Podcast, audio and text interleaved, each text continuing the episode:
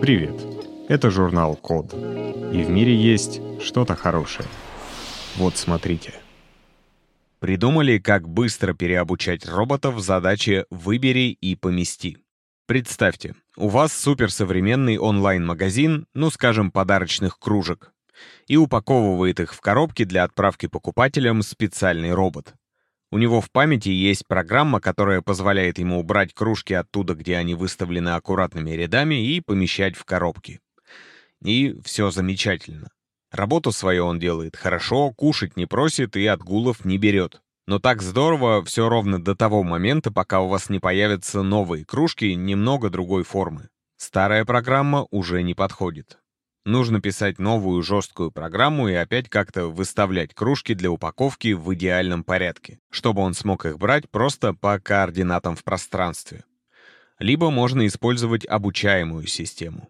Но обычно для того, чтобы научить ее распознавать новый предмет, нужно скормить ей тысячи вручную размеченных изображений. Естественно, это долгий и дорогой процесс. И тут, конечно, живой работник гораздо выгоднее робота. Потому что ему просто можно сказать, что вам пришли новые кружки, их надо поискать на складе, и, кстати, где-то там еще должны быть коробки для них. И человек довольно быстро разберется с этой новой задачей. А вот робот нет. И ладно новые кружки. Вообще-то большинство систем распознавания посчитают кружку, упавшую на бок, неизвестным предметом. В общем, ученые из Массачусетского технологического университета в США придумали способ обучить робота распознавать и перемещать новые предметы всего за 15 минут. Причем для обучения не нужно создавать массив специально размеченных файлов. Достаточно 10 раз показать системе, как нужно обращаться с этим предметом показать его в разных положениях для построения 3D-модели, а затем вручную переместить манипулятор и показать робо-руке, как этот предмет лучше всего брать.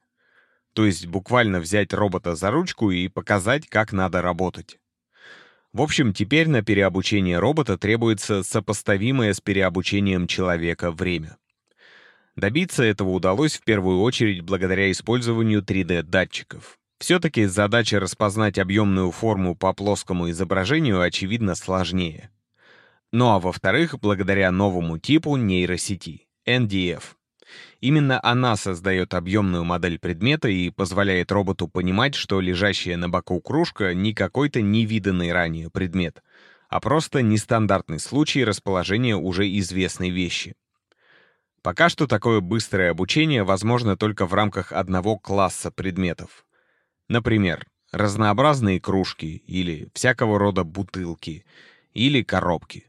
Впрочем, ученые собираются усовершенствовать технологию, чтобы вообще убрать из электронного мозга понятие класса предметов. То есть создать универсальную программу быстрого обучения роботов по системе «смотри и повторяй». Пока что нейросеть справляется с такими задачами в 85% случаев, но уверен, что это только начало.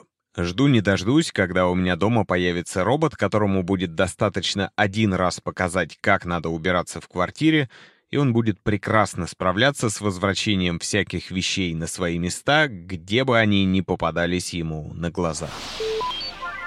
Спасибо за внимание. Заходите на сайт thecode.media и подписывайтесь на нас в социальных сетях. С вами был Саша Мчито. Скоро услышимся.